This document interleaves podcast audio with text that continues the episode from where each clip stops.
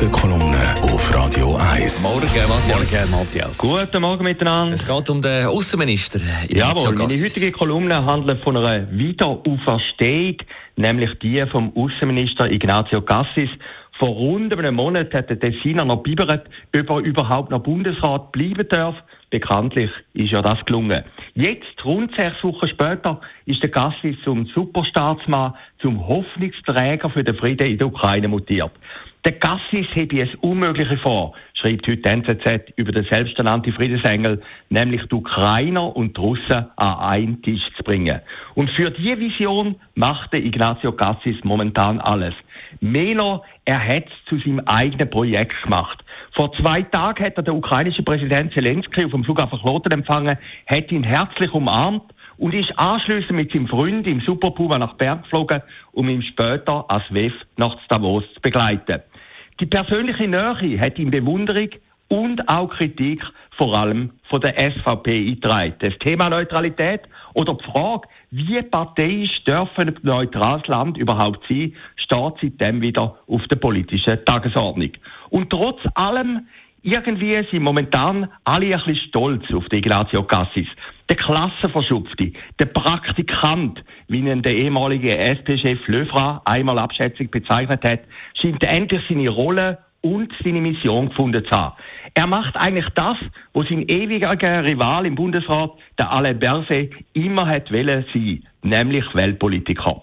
Ironie von der Geschichte, der Berset ist seit drei Wochen weg und jetzt ist der Freiburger sogar noch auf den Goodwill vom Außenminister Cassis angewiesen, wenn er Generalsekretär vom Europarat wird werden. Aber zurück zur Gegenwart. Ein Projekt Friedensverhandlungen dürfte trotzdem schwierig werden. Ohne die Russen, die brutalen Angreifer, geht es nicht so richtig. Und die sperren sich auch. Und die Ukrainer möchten am liebsten Friedensverhandlungen ohne die Russen zu führen. Doch das alles scheint der Cassis noch zu beflügeln. Er wird schon bald nach China fliegen, um die Chinesen auch noch an den Tisch zu bringen und damit den gordischen Knoten zu lösen. Wenn ihm das gelänge, wäre das mehr als nur ein Prestigeerfolg. Die NZZ, das ehemalige FDP-Parteiblatt, geht heute ganz gnädig und sogar respektvoll mit dem FDP-Außenminister um. Die Erwartungen sind hoch, schreibt die Neue Zürich Zeitung, und die Fallhöhe, die sich blamieren, sei so hoch wie Bündner Berge. Was ist die Alternative? fragt der Cassis lässig zurück. Der Tag ist ein bisschen kritischer und titelt, ist das noch neutral? Fragen über Fragen. Sollte es aber wirklich zu Friedensverhandlungen kommen, so hätte SWIFT wieder einmal bewiesen, dass es eben mehr ist als nur Handshakes und Showtime. Doch der Weg dorthin ist für den Ignazio Cassis noch weit. Er führt das erste Mal via Davos nach Peking.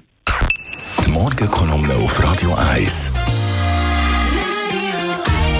Donnerstag mit dem persönlichen Verleger und Chefredakteur Matthias Ackeret und auch immer zu hören heute Abend in der Sendung Shortlist. Im Rahmen vom WEF reden wir über die Viola Amert, dann über den Brian Keller, der wieder auffällig geworden ist, und den Marco Odermatt, der ist auffällig geworden, aber im positiven Sinn, dass sie unsere nehmen, wo wir heute Abend darüber diskutieren.